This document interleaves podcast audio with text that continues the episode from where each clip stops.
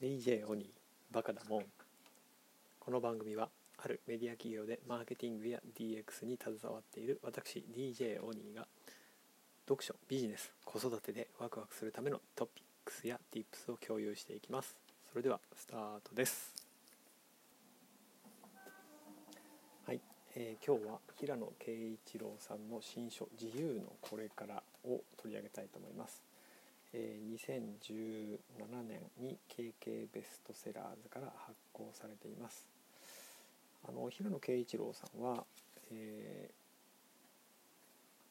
京都大学出身で大学在学法学部在学中に「えー、日食」という小説を投稿されて芥川賞を受賞されていますと。えー、でその後も小説を数々の小説をお書きになられてはいますけれどもえ最近だとですね「え私とは何か」というこちらも新書で「文人」という分ける人と書いて「文人」というのを提案されていて、えまあ、それに関して、えいろいろな、えまあ、書籍とかですねエッセイなんかを書かれているという本です。でその中にそれにまあ、文人主義をベースにして、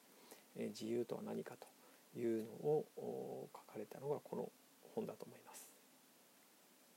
はい、で、えーと、この本の説明にあるのは技術の進化によって、えー、私たちの生活は自分で選択する機会が失われつつあると人間の自由意志はどこへ向かうのかということで予測不可能な未来とその過渡期を乗り越えるための新しい自由論とあります。で、3人の専門家、えーと、タクラム代表の田川金也さんそれから、えー、慶應義塾大学法学部教授の大谷義弘さんというおっしゃるんでしょうか、えー、それから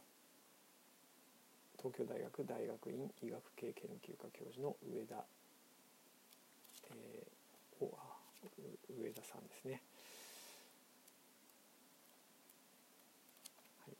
と上田さんは上田博樹さんですね。先ほどの大谷さんは大谷武弘さんですね。慶應義塾大学法学部教授大谷武弘さん。でその方々と、えー、基本的にはその技術とか法哲学それから医学なんかを題材に文人主義と自由というのをテーマに対談をされているというふうな本です。はい、えーと面白いかったなと思うんですけれども、えー、これ10分ぐらいでこう説明するのは結構大変かなというふうには思ってますがちょっと頑張ってチャレンジしたいと思います。はい。でえまず初めにのところで自由について考えることが多くなったと、えー、まあ今自分が置かれている状況は自由なんだろうかと。そもそも私たちは自由なのか。何に対してあるいは何からということが書かれています。例えば、えー、Amazon を利用してネット上で買い物をしている。これは本当に自分が欲しいものを買っている状態なのだろうかと、えー、実際にはレコメンド機能がついていて、えー、過去の購入履歴をもとにまあついつい購入してしまうと。これは本当に自分が欲しいものを自由に選択してていると言えるのでしょうかというふうなことがあります。ある意味勧められて何かを買うということは見方を変えれば選択肢を狭められているというふうにも捉えられるということですね。でこれが消費行動全体がそのようにして方向づけられてしまうとどことなく不自由な感覚がありませんかということですね。はい、まずはその話がきっかけで、えー、ということであるんですけれども、はい、で改めてその文人主義っていうのがこの初めのところでも解説をされていて、えーね、文人主義とは人間を個人という分けられない一つの単位としてではなく複数の人格文人分ける人の集合体として、え、捉える考え方ということですね。まあこれはあのとても分かりやすいかなと思うんですけれども、えー、例えば、えー、まあ、家庭の中の私まあ、家庭といっても元いたあ私が生まれ育った家庭と今私が築いている私と妻と子供たちがいる家庭とっていう中での、えー、まあ、人格それほど大きくは違わないとは思いますけれども、えー、親親っていう立場と子っていう立場の人格っていうのはあ必ずしも同じまあつながってはいますけれども同じ人格とは必ずしも言えないと思います。まあ、それから仕事をする時の自分とそれからまあ趣味とかの活動をする時の自分っていうのはまた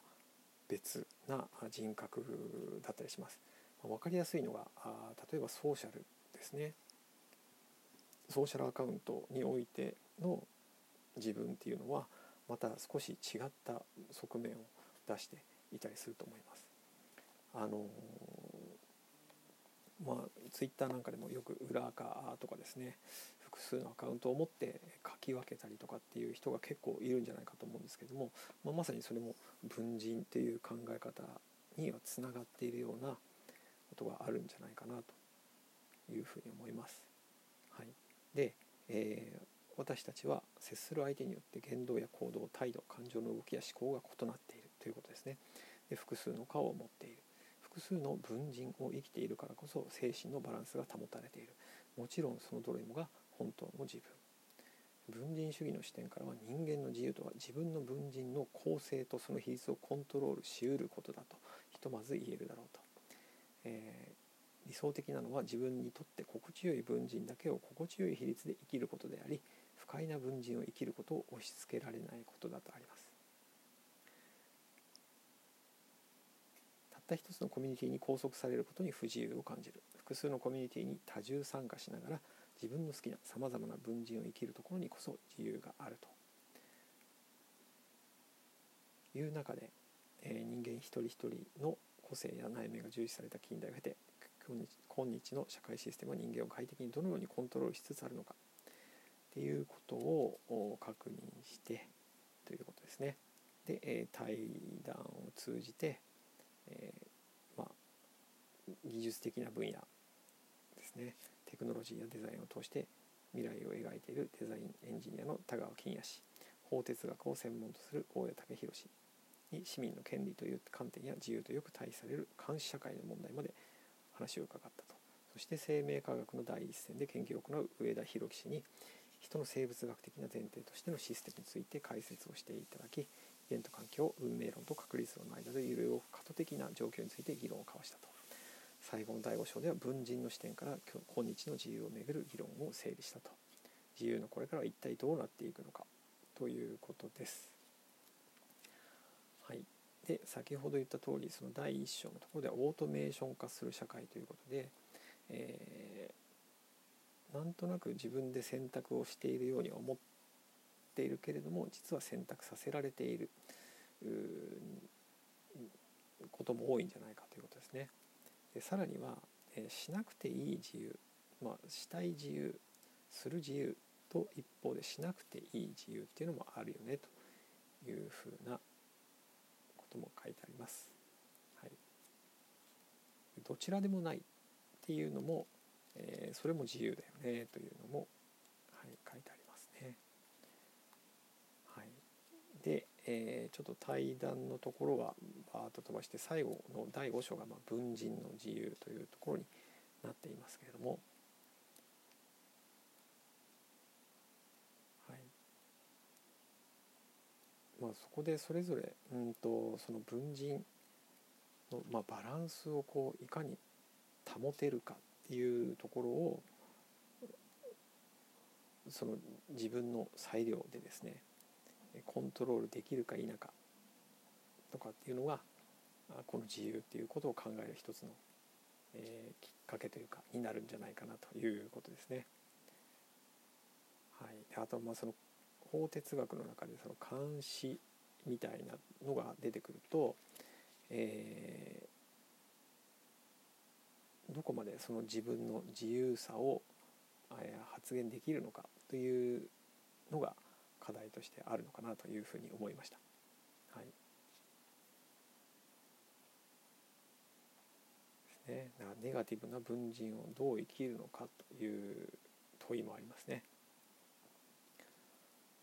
文人は新しい他者との関係の中で生まれる。自分に肯定的な感情を抱かせる。例えば困っている人を助けた時に感謝されたり人の役に立っているという実感を得られる。という文人が一つか二つはあると。のように自尊心を満たしてくれる文人は元をたどれば自分がネガティブな環境にいたからこそ生じたものであると。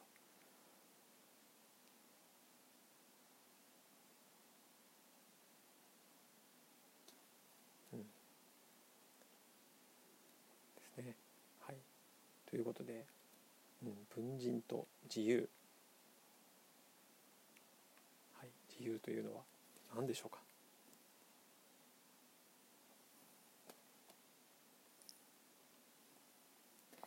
はい、えー、なかなかこれまとめるの難しいですね。えー、第5章の最後のところに、えー、書いてあるのが、まあ、一つの答えかなと思います。え文人という発想を導入すれば自由もまた複数化多様化されるある文人にとっては何らかの自由が損なわれるにしても別の文人にとって異なる自由が手に入ることもあると、え死の瞬間まで自由に文人の種類と数構成比率を変化させ続けることになろうとこれがまあ一つの文人としての自由の在り方なのかなというふうなことだと